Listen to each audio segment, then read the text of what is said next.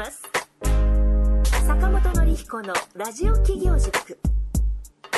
この番組は世界中の一人一人が志を実現できる社会をつくる立志財団がお送りいたします。起業家教育の専門家坂本典彦が初めての起業で成功するために大切なポイントを毎回お届けいたします。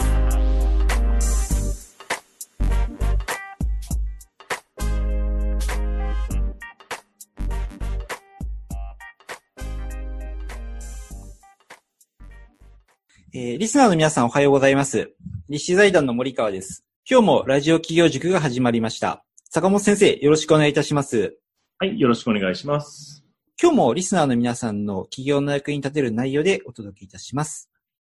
まず最初に今日取り上げるトピックをご紹介いたします。起業家の支援拠点、東京駅前に都が新設成長後押しというタイトルで、えっ、と、記事が載っておりましたので、こちらをご紹介いたします。えーこちらはですね、日経新聞で1月15日にリリースをされていた記事なんですけれども、東京都は、えー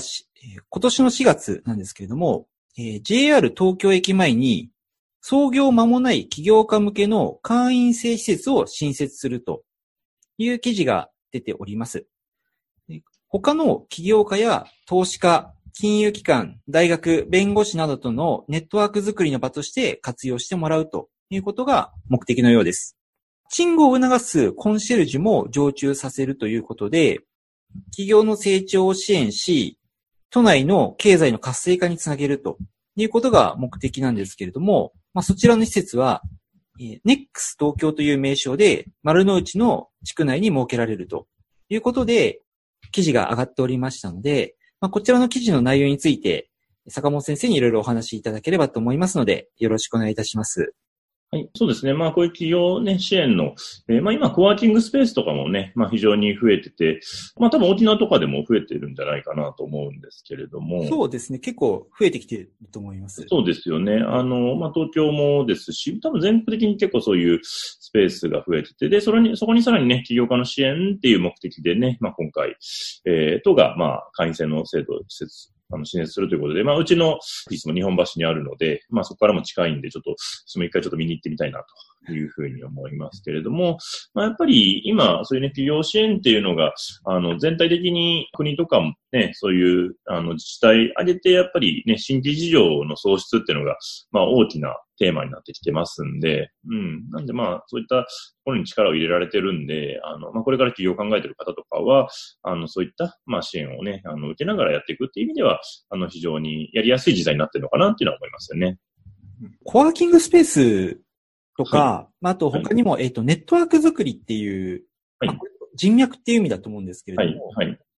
まあ、そういったことで活用できるっていう面では、やっぱり創業間もない起業家の人とか、まあ、いわゆるスタートアップっていうんでしょうかね。はい、はい。そ。ういった方々には非常にこう心強い場なのかなって思うんですけれども、はい。はい。あの、実際、坂本先生でそういうところとかって活用されたことってありますか？そうですね。まあ私もまあ最初ね、まあ企業塾に入って、ええまあ勉強して、まあスタートさせたっていうのがありますから、やっぱりまあそういったところで学んだりとかですね。で、まあ基本的には僕はもうそこにま入ってずっとそこのコミュニティに所属してましたんで、まあそこで人脈もできたりとかっていう形になってきましたんで、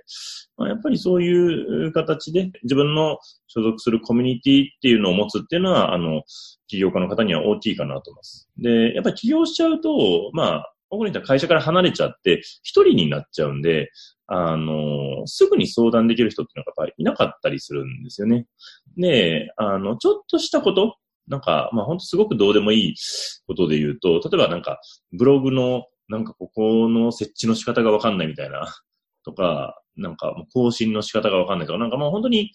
なんか本当に些細なところでもわかんない。それで止まっちゃうみたいなのがあるんですよね。で、それに調べるのに3日かかったみたいな人もたまにいたりするんで。うん。なんで、それってほとんど無駄なので、その作業は。なんで、あの、やっぱそういうすぐに聞ける環境、人に聞ける環境っていうのはあるのはいいですし、で、あとやっぱりそのつながりで、あの、つながってね、あの、わかんないとこ聞いてもら、聞けるっていうのもありますし、まあ、つながりで仕事が生まれるっていうのも非常にありますから、まあ、こういうね、あの、コミュニティっていうのは、あの、やっぱ所属するっていうのは、企業の成功の確率を上げていくのかなっていうのは非常に思いますよね。そうですね。あの、実際ちょっと自分の話になってしまうんですけれども、はい。まあ沖縄に友人、知人がいない中で沖縄にまあ、来るご縁があってきたんですけれども、まあコワーキングスペースとか、あとまあその人脈とかネットワークっていうのをなかなか作ることが自分ではできなかったんですね。で、どうしてもこう出会いたい人っていうのがなかなか出会えなかったんですけれども、うんあの、それどういう人かっていうと、IT 企業の方で、アプリとかソフトウェアとか、どちらかというとハードよりもソフトの方を、あの、扱える方で、なおかつその、志のある方、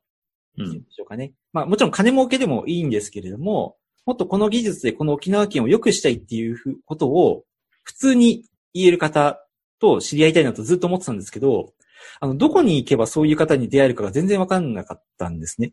で、まあもっと自分であの、うまくそういう、まあ交流会みたいなものですとか、コワーキングスペースとか活用できればよかったんですけども、ちょっとなかなかそういう発想がなくて、で、それで最近いろいろこう、動いてたところで、ようやく、あ、この人と出会えてよかったなって思う方が何人かこう出会うことができるようになってきたんですね。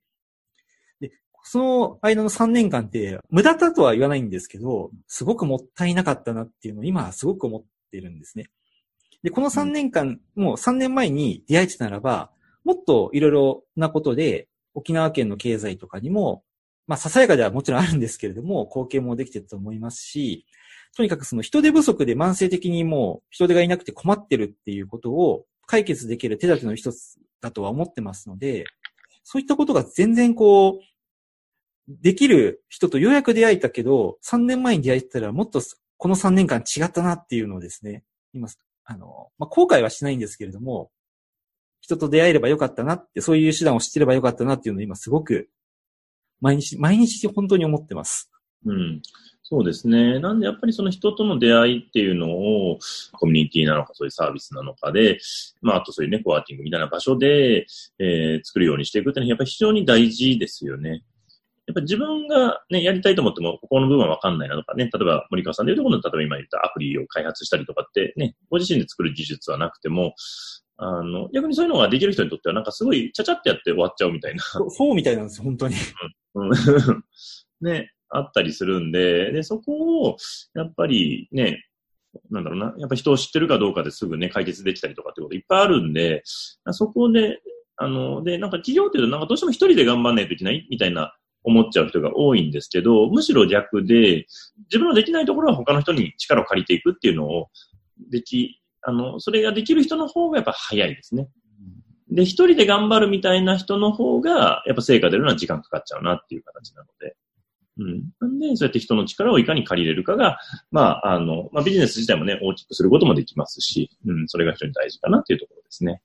そうですね。まあ、あの、その記事を読むと、えっ、と、まあ、起業家だけじゃなくて、投資家、金融機関、大学、弁護士などとの、まあ、ネットワークの場を作るっていうことなんで、多分それの、その道のこう専門家と知り合うことができると思うんですよね。うんまあ、言葉を変えると、自分ができないこととか弱いことっていうのを、それをこう強みに思ってる、ビジネスにしている人と出会えるっていうのは、お互いの強みを持ち寄って、新しい価値をこう世の中に提供していく場を作ってるっていうことだと思いますので、やっぱりさっき言われたように自分一人で頑張るっていうのは、なんとなくこう、美徳のようには感じますし、悪いことではないと思うんですけれども、成果を早く出すっていう意味では、まあ自分一人で頑張るよりも、もっと多くの人と、こう、頑張り合うっていうんでしょうかね。お互いの強みを持ち寄るっていう方が、すごく世の中にも早く貢献できるんだなっていう感じがすごくしました。うんそうですね。本当に、あの、自分一人の限界っていうのは、あの、早いので、あの、あとはまあ自分が頑張るのはまあ当たり前といえば当たり前なので、そうですね。ねで、ただ自分一人で頑張ったぐらいではできないことって当然起こってくるので、まあその時にちゃんと人の力を借りられるかどうかっていうことが非常に大事かなと思いますよね。そうですね。あの、まあ、実際こういった、えーっと、なんていうんでしょう、コワーキングスペースというか、まあ、施設っていうのがあるっていうのは、まあ、例えば東京都が作るっていうのもあると思いますし、もちろん沖縄県にもいくつかあるんですけれども、じゃあそういう場に行けばいいかっていうと、そういうことでもないと思うんですよね。なんかそういったところの活かし方というか、行ってもなんかずっとこう、活用できないで終わっちゃう人もいると思うんですけれども、はい。この辺の何かこう、活用する上での心がけとか、アドバイスみたいなものってあったりされますでしょうか？そうですね。僕はやっぱり、あの、まあそういうコワーキングもそうだし、どんな会もそうなんですけど、やっぱその主催の人と仲良くなるっていうのが、あの、一番いいかなと思います。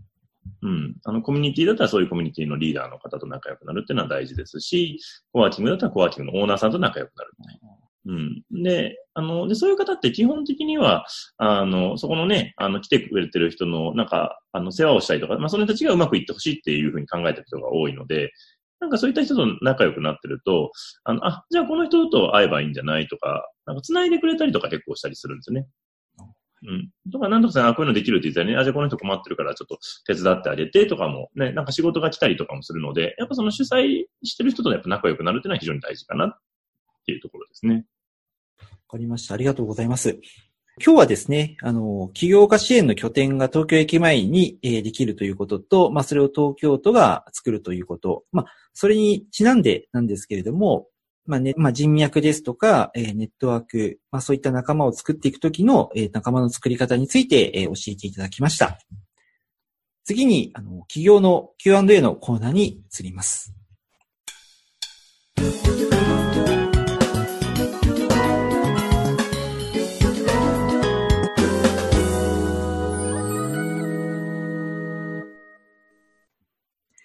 今日寄せられています質問なんですけれども、もうすでに起業されて3年目の方みたいなんですけれども、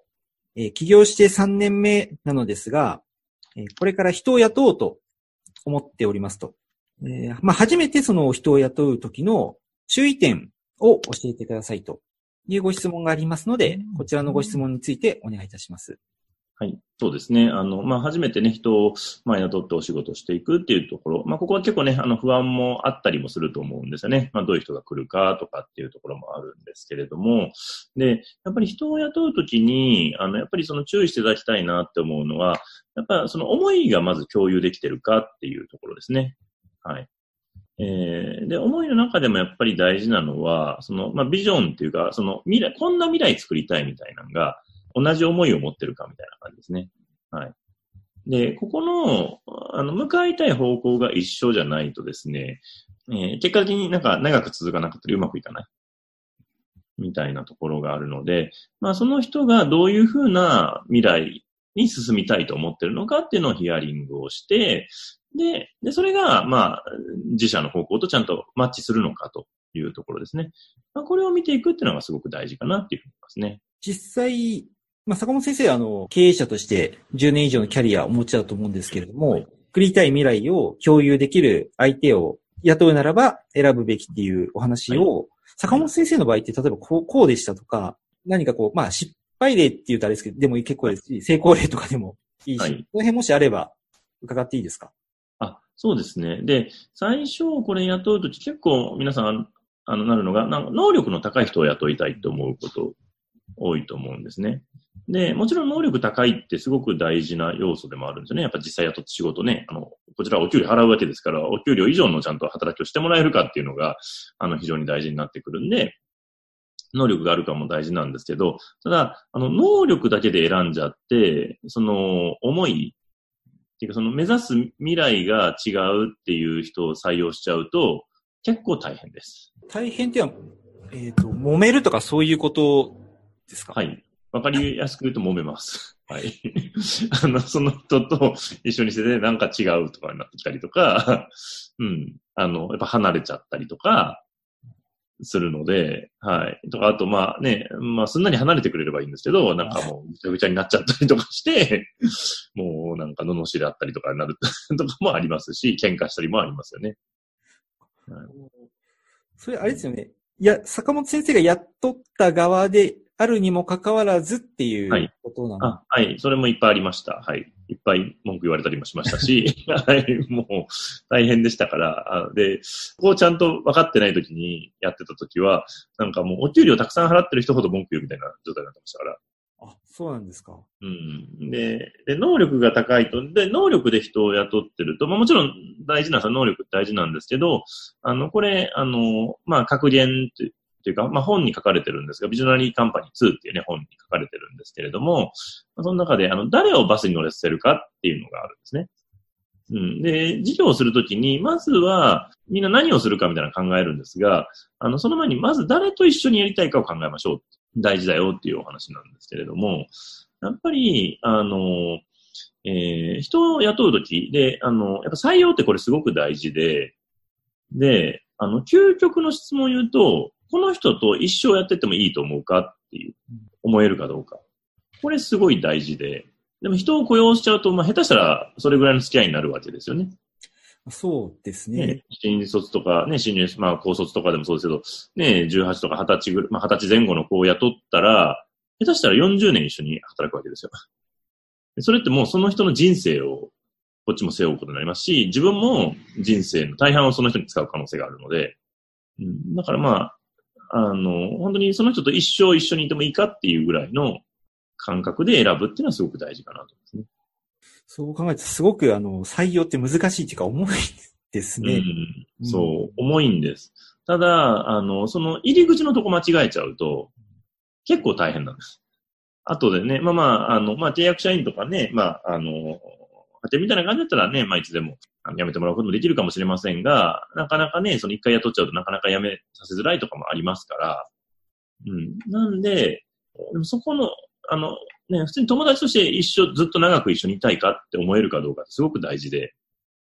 で、ただ相性がいいだけでも良くなくて、で、一番いいのは、その人が考えてる未来と自分たちが考えてる未来が一致できるかっていうことです。でその人が、まあ5年、50年こんな風になりたいとか、将来こんな風になれたらいいっていうのと、自分たちが向かう方向が一致してるかどうかですね。でそういう人を雇うっていうのが、まず大原則かなっていうところですね。はい。で、その次に能力っていうところになってくるかなっていうところですね。作りたい未来っていうのって、はい。結構その、確認の仕方って、僕の感じたところだと結構、なんていうんでしょうね、簡単に確認するのが難しいのかなっていうのをちょっと思ったんですね。はい、はい、はい、はい。えっ、と、っていうのは二つ理由があって、一つは、どんな未来作りたいですかって聞かれて、結構、こう、ファジーな質問なんで答え方が自由だと思うんですよね。うん、うん。なので、えっ、と、自分が求めてる答えをそのまま答えてくれるかどうかがちょっとわかり、わかんないっていうところが一つと、あともう一つが、あの、採用面接の時には何とでも言えるじゃないですか。うん、うん。あのでも実際蓋開けてみたらそそうでもなかったみたいなこともあったりすることもあると思うんで、はい。こういった二つの面で、意外にその確認の仕方っていうのを、しっかり自分の方でこう、腑に落ちていないと、うん。いけないのかなっていうふうに思ったんですね。はい、はい、はい。何かその辺ってこう、コツとかアドバイスみたいなものってありますか？そうですね。なんで、まず大事なのは、社長自身がどんな未来を作ろうとしてるのか、まずちゃんと、えー説明するっていうのがまず一つですね。あ自分から、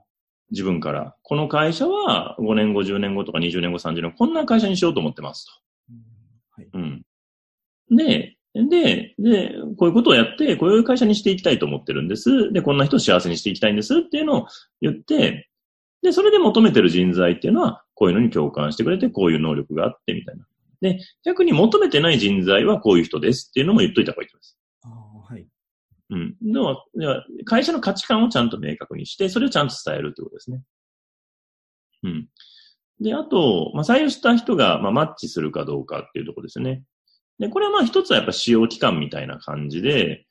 できないかとか。で、いきなりまあ今だとね、正社員でいきなり雇うんじゃなくて、えまあこれ中途とかになっちゃうかもしれないんですけれども、まあ最初は契約社員とかアルバイトみたいな感じで、お互いの適性をちゃんと見て、仕事を始めるっていう形でもいいかなと思います。うん。なんでそこをちゃんと確かめてね、あの、まあ、正社員で雇う場合は、まあ、面接をどんだけやるかもあると思うんですけれども、まあ、まあ、いろんな形のね、面接を、まあ、何回か回数分けてやることで、やっぱり、その人の本質にはより近づいてくるかなとは思いますんで、うん。そういったところを、まあ、しっかり見ながらやっていくっていう感じですかね。うん。まあちょっと社員という感じではないんですけれども、まあ人間、ちょっと広げて人間関係というところで、あの、思い当たった節がありまして、まあそれは、あの、使用期間ってやっぱり大事だなと思ったことなんですけれども、前々からその、よく話をする、まあビジネスの場で知り合って、あの、仕事の話をする方がいらしたんですけれども、まあ仕事の話はまあまあ、あっていたと僕は思ってたんですね。うん。うん。なので、えっ、と、まあ、今度食事に行きましょうっていうことで食事に行った時に、結構素の自分というか本音が出てたりするんですね。うんで、その人と食事の時もお酒を飲んでも、まあまあ話があったんですけれども、あ、僕この人と仕事をするのはちょっと控えようかなと思ったことがあって、うん。うん。うん。お金に汚かったんですね。会見と、あの別に、お、こちらが全部出させていただく分のは全然いいんですし、あの、そのつもりでしたし、割り勘にしなかったことを根に持ってるわけでは全然なくて、うんあ、の、お会計の時に、その場からこう逃げ出してです。本当にいるんですけど、逃げ 逃げ出して、ああれいないぞみたいな。はいはいはいどこ行っ。たみたいな。はい。で、で、まあ、まあいいんですけど、まあ払っとこうと思って払って、そしたら、じゃあ2軒目行こうって言い出したんですね。別にいいんですけど、なんかその前に言うことないかなとかって。お金に汚い人って、はい。で、結局その人2件目も3件目も出さなかったんですね。ええはいはいはい。まあそれ、いろ他の人に言ったらそこまで付き合うあなたもバカだねって言われちゃったんですけど、で、それに対しての、あい、え、あい、挨拶じゃないけど、なんか、ありがとうございましたみたいなのもないんですか？あ、なないです、ないです、ないです。ええ そこはちょっとあれですね。そうなんですよ。だから、あの、まあ別になんか根に持ってるってね、いう、なんかすごい話にも聞こえてしまうんですけども、あの、その時に思ったのは、あの、全然お金を出させていただくものは全然楽しい時間さえうんうん。くれればいいんですけれども、あの、お金に汚いなってこっちが思ってしまった時には、あの、仕事上の話が仮にあったとしても、相性っていう面でうん、ちょっと一緒に、まあビジネスのパートナーとしてやっていくっていうのはちょっと厳しいなと思ったんですね大事なプロジェクトとか大事なお客様の未来とかを預けることはこの人にはちょっとできないと。きっと同じように、ど、いよいよという時にはお金に汚くなって、僕だけじゃなくて僕のお客様にも迷惑かけるって思った時に、あの、この人が作りたい未来と僕が作りたい未来って同じことを言ってたような気がするけども、ちょっと違うんだろうなっていうのを知ることができたんですね。まあ、そう考えると、まあ、必要経費だったんだろうなというふうには 思ってるんですけども。そうですね。だからそういう感覚すごく大事だと思います。で、なんとなくっていう、その直感ってすごく大事だなと思って、特に経営者はやっぱり最終的な意思決定っていうのはね、あの、論理とかではわからないので、まあね、あの、まあ当然採用の時にね、なんかそういうの採用のテストみたいなのをね、まあなんか、会社さんに頼んで、あの、依頼するというのはもちろんそういう面も一つですけれども、あの、まあそういうデータも見つつ最後は、やっぱそのね、まあその方とそういうふうに、まあね、あって、気持ちが本当に通じ合えるか、みたいな感じ。で、まあ飲みに行ったりするのはすごくいいかもしれないですね。うんそうですね。本当に素が出ましたんで、うん、ね。あ、うんそうですね。で、その時に、その、やっぱり、お客様の利益を守るとか、あの、お客様の未来、まあ、未来って言葉を使うと、お客様の未来を我々が作るわけじゃないですか。うん、でお客様からお金をいただくってことは、お客様が期待してる以上の未来を提供する義務が我々にはあるんですけれども、そういうことを多分感じづらいのかなってうん。感じることができたんで、まあそういった意味ではすごく良かったなっていうふうには思ってます。そうですね。はい。まあその辺すごく大事かなと思いますね。はい。すいません、ちょっとせこい話で。すいませんでいしえいえ、大事なところです、そこはね。やっぱその辺の価値観が、ね、しんどいですからね。た。そうです。あ、それすごく思いました。多分そこが合わなかったら、きっと揉めて、お客様にも迷惑かけるんだろうなっていうのはすごく、そうですね。で、さっきみたいに採用は長いですから、付き合いが。それと、それで一生付き合えるかというとね、付き合いづらいのかなと思いますんで。はい。そうですねうん。はい。はい。はい。ありがとうございました。ありがとうございました。えー今日はですね、あの、Q&A の方は、企業3年目の方がですね、あの、初めて、その、人を雇う時の注意点を教えてくださいということに対しまして、まあ、こんな未来を作りたいという思いを共有できる相手を選ぶことが大事ですということを教えていただきました。今日の内容は以上になります。この番組ではあなたの企業のお役に立てるようご意見やご質問を募集しております。インターネットで立志財団で検索していただき、質問フォームからお送りください。えー次回もあなたの企業の成功の役に立つ内容でお届けいたします。では、坂本先生、本日もありがとうございました。ありがとうございました。リスナーの皆さん聞いていただきありがとうございました。また来週お会いしましょう。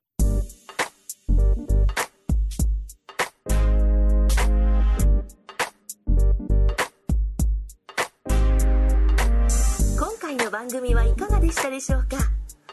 あなたの起業へのヒントがありましたら幸いです。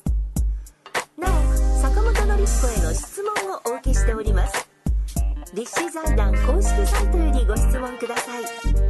立志財団で検索してみてください。また次回もお楽しみに。世界中の一人一人が志を実現できる社会を作る立志財団がお送りいたしました。